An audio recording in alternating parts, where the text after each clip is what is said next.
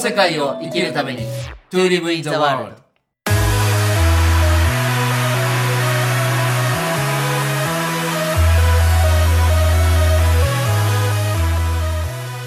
大ちゃんこんにちはこんにちは、なきさん。どあの12月に入って はい。まあ久しぶりにね今日お会いしてもう絶好調だっていう 絶好調です、私は。あの絶好調になるとどうあ時期的に今が絶好調の時期なんですよそうね実は大ちゃんね実はそれもあるんですよ年間の中でねそうです。年間の中でやっぱ私は冬生まれなのもあって、はい冬って調子いいんですよ。とっても。あありますよねそういうのね、だしまあ今日はね、直樹さんとこう2020年の振り返りの話をしたいっていうのもあるの で、あなるほどそう、だから私のこの絶好調話、私は次回に。はいそそうしでて、すね直樹さんが今日メインで、まあ私ももちろん途中で話してももいちいろんんでもすけちど、ろんもちろん今日はこう2020年1月ぐらいからですね、あーこう面思白いな起こしてもらってどんな1年だったのか直樹さんっていうのを聞きたいですね。はいそうですねあのもう本当あっという間に過ぎてしまってねまあよくあの大ちゃんとも時間伸び縮みするっていう話をしてますけど本当にあっという間だったっていうのもあるし、まあ、結果的に言うとねものすごい充実してましたいいですね。でやっぱ本がね初めてはい。あの11月に出たっていうことがもう遡ったら1月は末にはそういう話が出てきてで2月にはある程度本決まりになってたので、じゃあそこからどうするかっていうことを頭のどっかに置きながらのまあコロナ禍だったんですけど僕はねしょ、まあ、あのありがたいことにあんまりコロナ禍の影響がなかったんですよね。うん、いいですね。だけどやっぱ他の方がねあのなかなかやっぱ飲食店の方がしんどかったりとかそういう話をあと本屋さんが閉まったりとかねうん。そういうやっぱりあの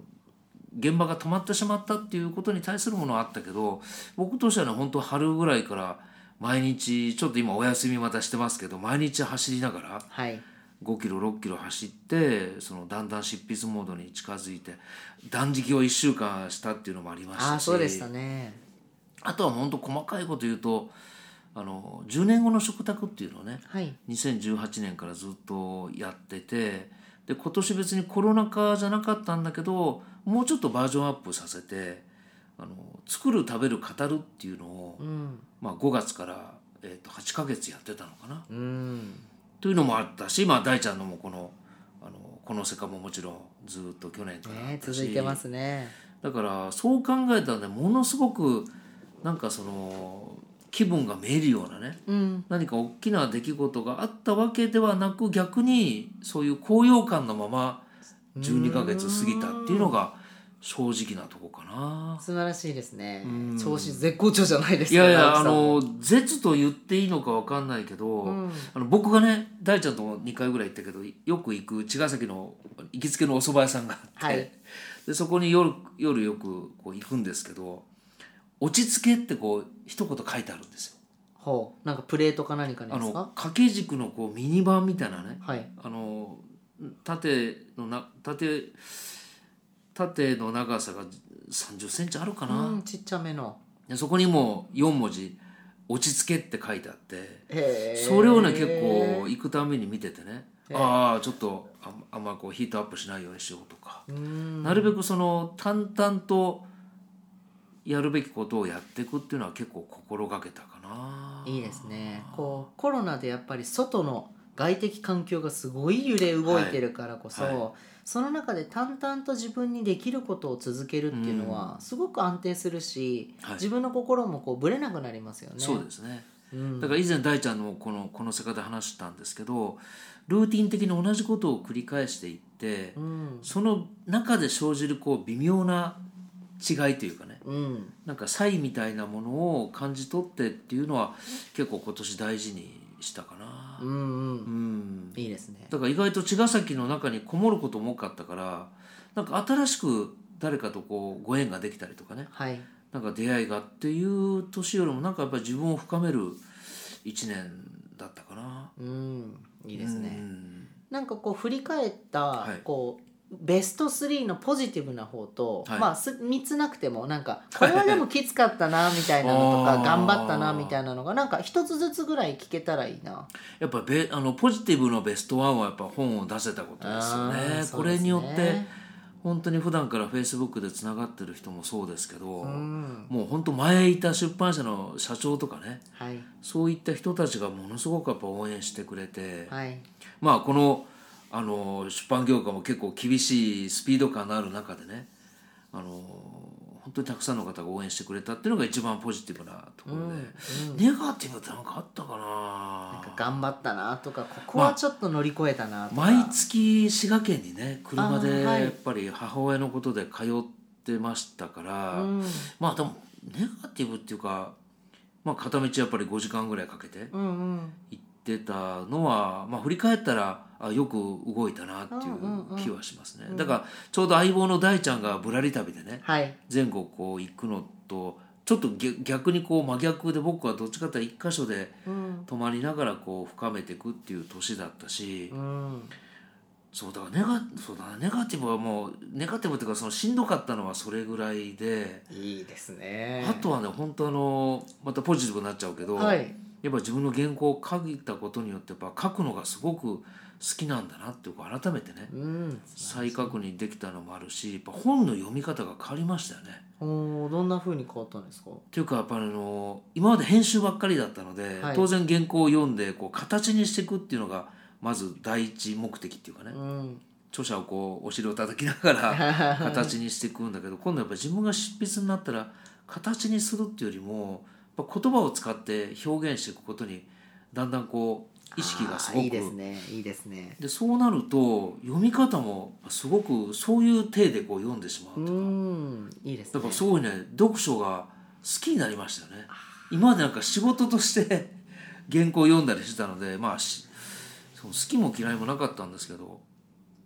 うん、改めてやっぱ本読むのが好きで好きになったしやっぱり本ってすごく大事なものなんだなっていううん気はしましたよね。うんいいですうね、んもうじゃあこの2020年振り返りつつ、はい来年のこととか今後の動きとか考えてるんですか考えてます僕はもうあの今12月で来年の10月ぐらいまではもう仕込みが終わっえてー、来年の10月まで仕込みが終わってるももともとねあのファッション業界にいたんでねはいはいはいやっぱりあの季節の秋冬に春夏考えたりとかっていうのがもう本当へー20代前半からやっぱり4年ぐらいそれやってたんで出版社入ってからもね結構仕込むのが好きなんですよね。あらで大ちゃんが今秋口今ぐらいの時期がねはい絶好調っていうのは僕逆に春夏なんですよ、はいは春初夏か春から初夏にかけてが一番自分が動きやすいので。なるほど今作ってる映画も一応6月末に完成予定にあーもうそっかそっかポイントもを置いてあとはつ手掛ける自分が編集者として手掛ける本も結構いい感じでもう仕込んでるんですよ素晴らしいだからもうある程度秋口まで決まったから逆に新規に何かっていうのがすいませんってなるかもしれませんけど、うーん非常にだから気持ちとしては安定した12月を迎えてるというかね、素晴らしいかつもう来年の見通しもある程度立てて、はい、んそうですねやっていくというのはねもう一個そのポジティブで良かったのがあの大ちゃんも関わってもらってますけどあのコミュニティサロン「風の街から」っていうのを本と同時に立ち上げたんですよね。はいで今ちょうど12月上旬現在で、えー150名ほどはい来てくれてま素して,晴らしいままあ、だまだほぼ募集してます同世代なんですけどはいやっぱ本気であの10年後20年後にやっぱ街を作っていきたいで普通街ってこう場所を決めてデザインとか建築からこう更地にしてはいこう区画整理をして家を建ててそれを販売してうん人が集まってきた集まってきた人をそこから皆さん意識どうですかっていうのが今までの街づくりなんですね。うんだから僕らはもう本当それを逆に言ってるんですよまず意識がどう皆さんどうですかっていうところからどういう暮らしがしたいかどういう経済の回し方をね街の中でしていけばいいかじゃあ場所はどこがいいですかっていうのにねだから本気でそれはね、まあ、遊び半分というか気分は遊びですけど、うん結構本気でねやっぱり、えー10年後20年後先のことも結構見通しながら素晴らしいな、うんまあ、そうなるかどうかはさておき、まあ、ちょっとあんまりこう政治の話をこの世界でねあんまりしてこなかったし別に今もする気ないんですけどやっぱり今アメリカがね大統領選これオンエアする頃にはもう落ち着いてるかもしれませんけどうどですかねやっぱりそれによってもう世界が変わってくるっていうか、うんまあ、本来それはなんかあのバカバカしいことなんだけど、うんそれぐらいで世界が変わるようなあの風の吹き方っていうかねうんでももっとできれば深いとこを見ていって深いとこでどこに流れていくんだろうっていうのを、まあ、情報断食はそういう内容なんですけどそこはやっぱ今年はなおさら考えましたよね。なるほどうんうんうんまあ、来年のことももちろん大事なんですけどやっぱり10年後20年後、まあ、20年後僕は生きてるかどうか分かりませんけどまあここ10年ですよねここ10年な2031年、うんうんまあ、2030年までにやっぱり何が仕込めるかなっていうのをやっぱすごく考えた1年でもありましたよね。うんそうするとねこ素晴らしいうワクワクしか来ないんですよ。いやほんとねエネルギー高いですよね本当にこうワクワクしかないからこれをどう具現化僕もまだ言語で表現できないんでその部分がねうんなぜ自分がこう湧き上がってきてワクワクするのかっていうのがもうなんかわーってみんなでやってこう伝えることはしてますけどはい具体的にやっぱりそれ何が起きるのかっていうのは、まあ、言っちゃいけないことかもしれないしうんただ自分ではやっぱり言語化はしときたいなっていうのはありますよね。うんうんだからそういう目線でこう本当にあのミクロからマクロまでじゃないけどちょっとミクロ的なその原稿を書いて自分を深いところまであの降りていったっていうミクロの部分からはいやっぱ意識としては本当に10年後20年後っていうこうマクロの部分もうん結構考えられるスタートまあ元年みたいな感じかなっていう素晴らしい自分の中では。いいだでからす本当来年が楽しみ。ううんんなんか今直樹さんの話聞いてるとやっぱ時間軸が長いなと思ってて普通の人ってもう1日とか1週間とかはい1ヶ月のことすらあんまり考えない、うん考えれない状況かもしれないけど直樹さんの場合も1年2年3年10年20年もしかしたら自分の死んだ後までやっそぱうですね時間軸が長いっていうのは生きる時にすごく安定するなと思っててうん今目の前のことしか見てないともう右左右左にこうカクカクカクカクしちゃいそうなのがうん長期で見たら多少右に行こうが左に行こうそうでがすねちゃんとバランスが取れるなっていうのを今聞いてて思ったなう。うんんやっぱりあの、ね、大ちゃんもそうだけどやっぱ本書く時にもちろん自分の思ってることをねはい活字にするんだけどやっぱ読んでくださる方とかその方がどう思うのかなっていうのはなんか無意識にやっぱり意識するじゃないですか、素晴らしいその感性がね、この世界ですね。大ちゃんもねそうだけど、でそうなるとやっぱり書く責任っていうかね表現する責任として、もちろん目の前の人が千何菓子出してね買ってくれるのもすごく嬉しいんだけどそれがこうどうなっていくのかなっていうのもやっぱりイメージして作るのと、うん全くそれもう目の前に売れればいいやって作るんじゃ僕は全然全然違います違ね。いますよねエ全ネ然違うルギーもでやっぱりそういうことがちょっとこう大事にしてくれる人とまだまだやっぱりいやそんなことよりももう目の前にもうお腹いっぱいになればいいよとにかく食えればいいよっていうようなこうある種の乱暴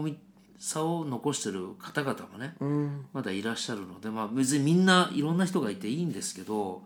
できればやっぱりそうやってもう綺麗なものとか自分の好きなものとかみんなのこと自分のことも考えながら人の様のこともねちょっと思いを馳せられるぐらいの余裕をなんか持っていたいなっていうのはうん年々思いますよね。素晴らしい。そうなるとやっぱり大ちゃんもそうだけど僕たちが作るものがより僕たちの表現なんだけどはい。よりそれを受け取った人が自分のこととして感じてくれて、さらにその人のまた知り合いの人がねうん、同じエッセンスを受け取ってくれてで結果的にはみんなでみんなそれぞれ別々なんだけど何か大事なことを共有できたりとかうん、同じ景色が見られるとかねうん、なんかそういうことで多分いつも言ってるけどこの日本っていうのはなんか精神的な豊かさを手にするような気がするんですよ。素晴らしい。から私もそう思います。うんだから頭の中のもう想像する思うのねあの想像するそうって書いて思うっていうのを僕はやっぱすごくこれから大事にしたいなと思ってうん、田んぼの谷心の方はまあ自分の個人的な、ね、思いも含めてだけどやっぱり想像の層の方は自分も含めたなんかもうちょっと全体をイメージできるようなうん、風に考えてるのでうん、やっぱりあのこのお世話になった